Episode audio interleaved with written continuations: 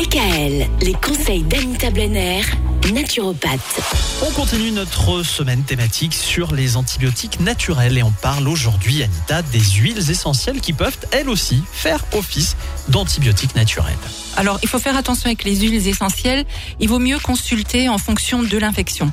Celles qui sont utilisées le plus souvent sont les huiles essentielles de thym à thymol, l'huile essentielle d'origan, de sarriette des montagnes ou encore de cannelle de Ceylan. Ce sont des puissants antibactériens.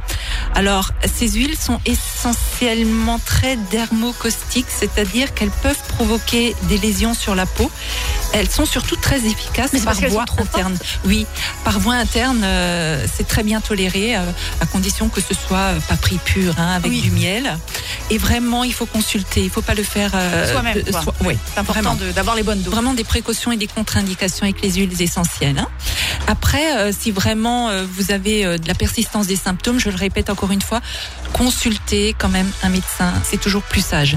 Il y a un produit, alors lui qui n'est pas du tout dermocaustique et qui est très recommandé, très connu chez les naturopathes, c'est les pépins de pamplemousse. C'est surtout en huile que c'est recommandé. Et c'est un antibiotique naturel qui remonte aux années suivant euh, la Seconde Guerre mondiale et leur activité a été démontrée sur plus de 800 bactéries et virus et plus de 100 champignons. Donc c'est vraiment un antibiotique à large spectre et on conseille en général 15 gouttes euh, trois fois par jour dans un verre d'eau avant ou pendant les repas jusqu'à la guérison.